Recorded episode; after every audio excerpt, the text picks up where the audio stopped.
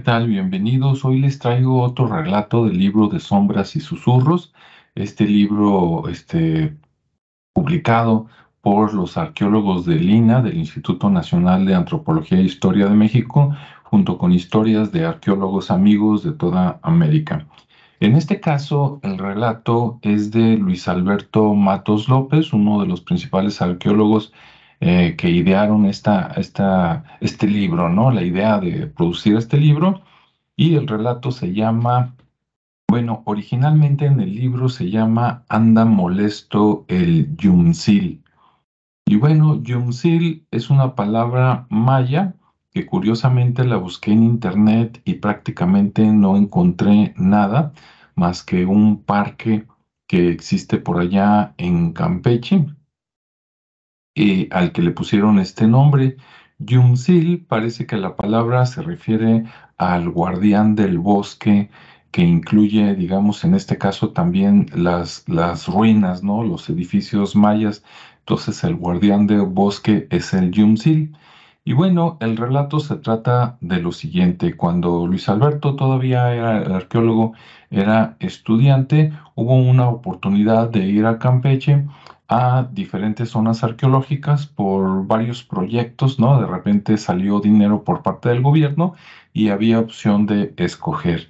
Él escogió un lugar en Campeche al que se le llama El Hormiguero y se llama así porque cerca y alrededor de, estas en aquel tiempo ruinas, hoy ya está más arreglado el, el lugar arqueológico, ya se llama la zona arqueológica Hormiguero. Había muchos hormigueros, ¿no? Salían las hormigas ahí y pues ahí consumían las hojas de las plantas de los alrededores del lugar. Bueno, en este sitio del hormiguero llegaron y comentan que actualmente tú llegas por ahí en un camino relativamente bueno y a, más tardar tomas tu auto y en 30 minutos ya estás ahí este, a partir de la zona más cercana, ¿no? Del pueblo más cercano. Pero en aquellos tiempos tenías que ir a través de brechas donde apenas cabía una camioneta picar y tenías que tomar tres brechas. La primera estaba relativamente eh, en buen camino, la segunda ya empezabas en un camino donde había eh, mucho lodazal, se atoraban a veces las camionetas, tenías que traer una Jeep 4x4 para poder pasar y el último tramo definitivamente tenías que bajarte con machetes para cortar este, ramas para que pudiera pasar este, los, autos, las camionetas, los jeeps. En este lugar en aquel tiempo, estamos hablando de 1984, se creó, se, construyó una palapa. La palapa todavía no tenía este, paredes, era nada más el, techo y las columnas de, de, madera ¿no? que la sostenían. Pero como era temporada de calor, pues de momento no les importó, ¿no? Dormían, este, digamos, destapados allí al, al aire libre pero como fueron muchas personas, era un grupo de 50 personas, un grupo grande entre arqueólogos líderes, este, arqueólogos, estudiantes de arqueología, voluntarios que fueron a trabajar, como Luis Alberto, gente del lugar que se contrató, ¿verdad? Este, y eh, cocineras y gente de limpieza. Entonces era un grupo grande de cerca de 50 personas. ¿Y qué pasó ahí?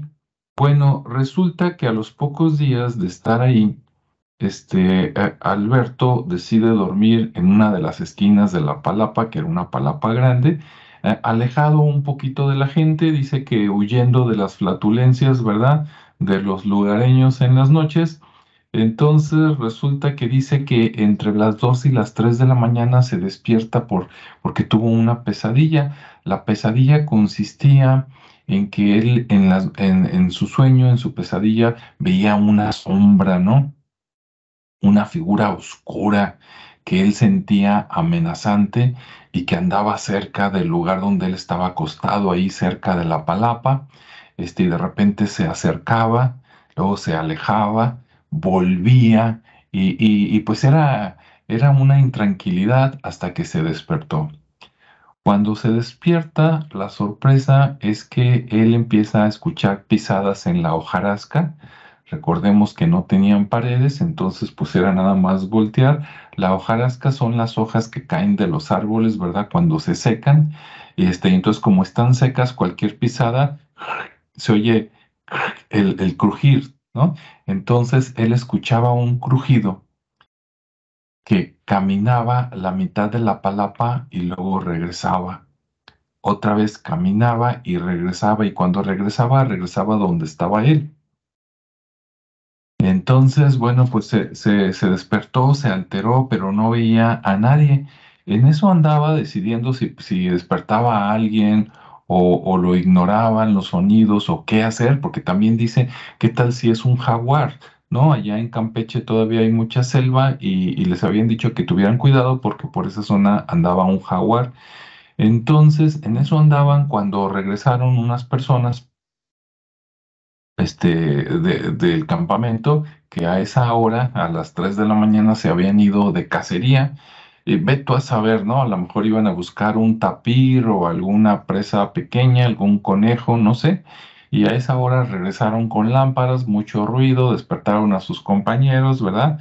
Este, contándoles las aventuras. Entonces, bueno, pues entre la algarabía, el, el relajo, la plática, este, pues se olvidó esto y volvió a dormir. Al día siguiente, él les preguntó a las personas, a las del lugar, que si no habían escuchado pisadas, eh, les dijo por qué lugar se habían escuchado las pisadas en la palapa y le dijeron que no, pero él notó que un no, así como de no queremos hablar de eso. Y bueno, pues como no obtuvo, digamos, respuestas, ahí quedó la cosa. A los dos o tres días, uno de los, de los lugareños, digamos que el, jefe de los que controlaba a los que se habían contratado de ahí del pueblo más cercano, le dijo a, a, Luis Alberto, oiga, que usted anda preguntando esto, que escuchó unos sonidos, que soñó con una presencia. Sí, y le dijo, ¿y sabe qué? Es el Yumsil. Dice, lo que pasa es que está molesto porque estamos aquí y este y pues viene en las noches y anda molesto, anda revisando, ¿no? Está enojado porque estamos aquí en la zona como invadiendo. Bueno, ahí quedó, ahí quedó la cosa. De hecho, él dice que cuando le dijeron el nombre del Yumsil, él recordó haber leído algo, ¿no? Por ahí en sus libros de la carrera de arqueología en la facultad. Y bueno, ahí quedó la cosa.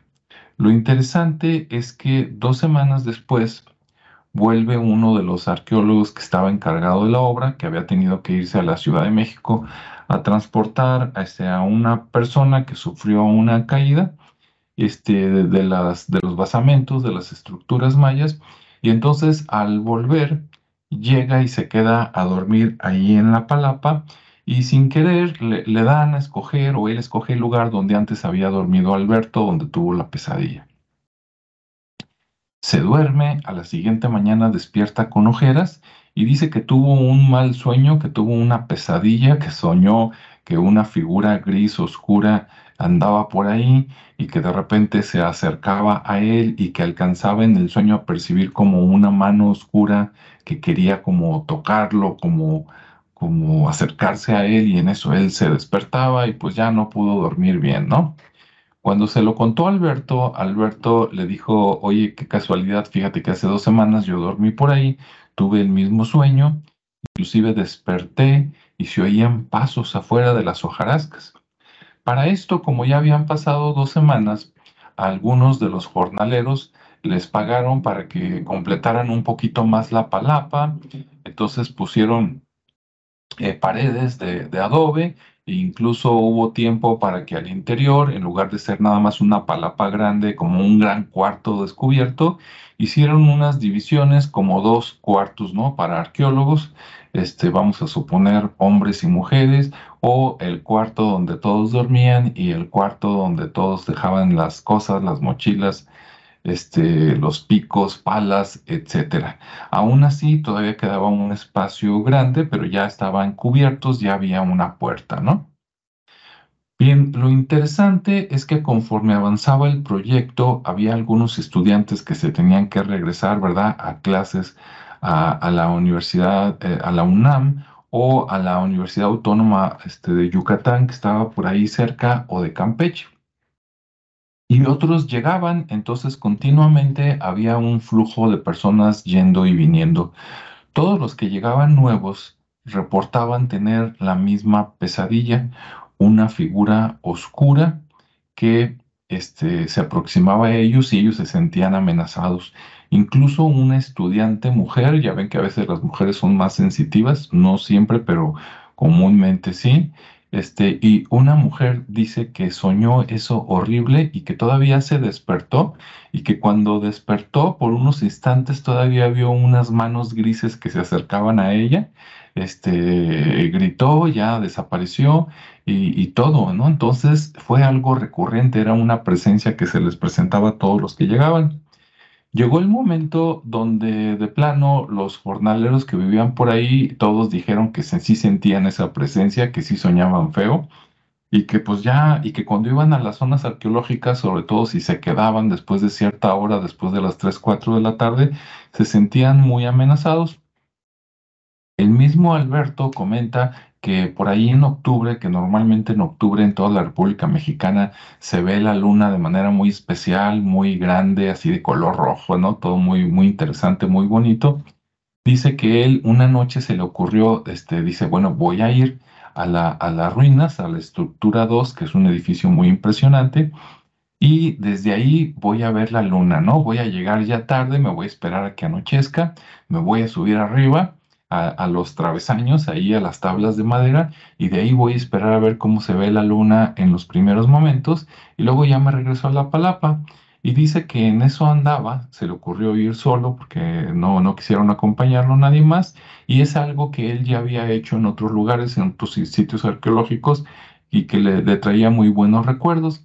Bueno, pues acá en la estructura 2, ahí en Campeche, en el hormiguero, se subió y, estaba esperando, mientras iba anocheciendo, dice que sintió una sensación de peligro, a tal manera que primero le empezó a dar miedo y después le dio terror. Entonces, ya cuando casi estaba toda la noche, él dijo, no, yo me voy. Sí, se sintió en peligro, se bajó como pudo, a riesgo de resbalarse, y, se fue corriendo al campamento, que no estaba tan lejos, ¿verdad? Obviamente a unos cientos de metros, pero dice que se fue corriendo y que ya ni siquiera se fijó si pisaba una serpiente o no. Recordemos que en estos lugares pues están rodeados de selva y pues hay animales, puede haber algún pozo, algún agujero, se puso a haber tropezado, causado un esguince e incluso hay unas serpientes que pues mínimo te muerden, pero incluso algunas pueden ser venenosas, ¿no? Pues a él le valió, estaba tan asustado que corrió así, llegó a la palapa y ya no, ya no quiso salir. Bueno, como todo el mundo ya estaba intranquilo, los trabajadores contratados les dijeron, ¿saben qué? Si no hacen algo, nos vamos a ir a nuestro pueblo y ya no vamos a trabajar. Entonces ellos supieron que al día siguiente, en el pueblo más cercano, un sacerdote iba a llegar a dar misa, que venía de otro pueblo vecino, y entonces decidieron ir por él y convencerlo para que viniera a bendecir el lugar, el sitio arqueológico. ¿Ok? Se organizaron un grupo de cuatro personas, tomaron una pickup, una camioneta y se fueron para allá, esperando a que, a al día siguiente regresaran con el padre. Mientras acá decidieron pues darle una arregladita a todo, barrieron, trapearon, echaron agua, ¿verdad? En la tierra todo muy bonito al día siguiente, todo el mundo con sus mejores eh, ropas, este, ropa este, seca, ¿verdad? Nueva, no la sudada que traían de todos los días. Inclusive las cocineras, que ellas habían reportado que presencias también del Yumsil, como si fuera, como si fueran los famosos cheneques, sí, los, los duendes mayas, dicen que de repente Se les perdían cosas, las encontraban después en otro lugar y que oían ruidos y también ellas ya no estaban muy a gusto. Ellas hicieron una comida especial. A pesar de que todavía no llegaba eh, las fechas ¿no? del 2 de noviembre, todavía estaban a finales de octubre, eh, decidieron adelantar un festejo tipo Día de los Muertos Maya. Y entonces hacen un platillo que, déjame ver aquí cómo se llama para no fallar en la pronunciación, se llama mukbil. El mukbil parece que es como un, ¿cómo se llaman estos? Ay, se me fue el nombre. Este es de maíz y, es de carne de puerco, este, tamales. Es como un tamal grande de, de, pollo, ¿no? Allá, para los que nos están viendo en la Ciudad de México, yo creo que sería algo como los famosos, ay, allá, allá, allá tienen un tamal de carne grandote, así, bueno, comparado con los que comemos acá en Jalisco, allá son grandes, este, eh, un pedazo de carne, se me fue el nombre, pero bueno, ahí los conocen. Entonces hicieron el mukbil, pero como ellos no tenían puercos, lo hicieron de pollo. Entonces hicieron mukbil, mukbil o mukbil de pollo. Entonces todo estaba listo para que llegara el padrecito al día siguiente, el sacerdote. Oh sorpresa que no llegan. Por alguna situación no quiso ir el sacerdote, no tenía tiempo, lo que tú quieras, entonces no llegó el sacerdote.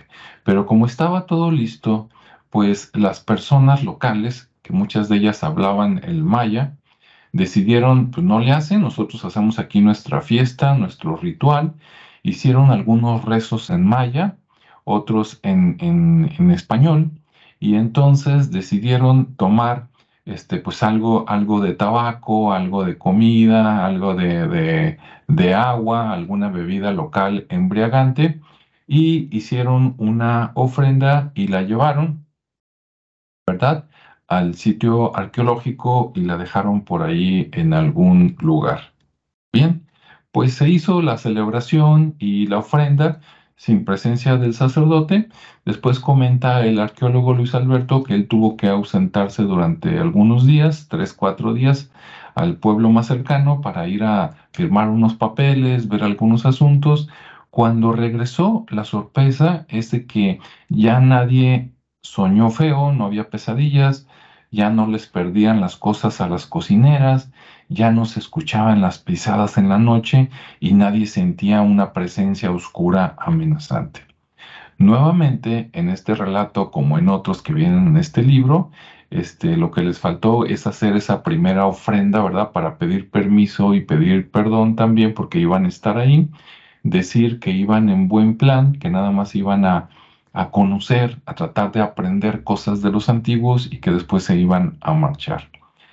Siempre es bueno hacer esta ofrenda, pedir permiso, porque pues ellos son extraños que llegan a un lugar donde hay presencias antiguas, ¿no? De repente hay fantasmas, espíritus, presencias y el famoso guardián del lugar, que en este caso parece que no era exclusivo del lugar, sino parece ser que el Yumsil es el guardián del bosque, de la selva en general.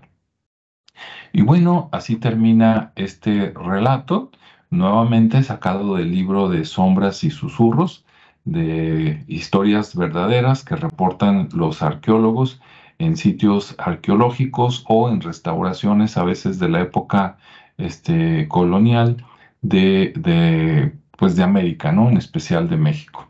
Espero te haya gustado Espero tus comentarios y nos vemos y escuchamos en el siguiente espacio. Hasta luego.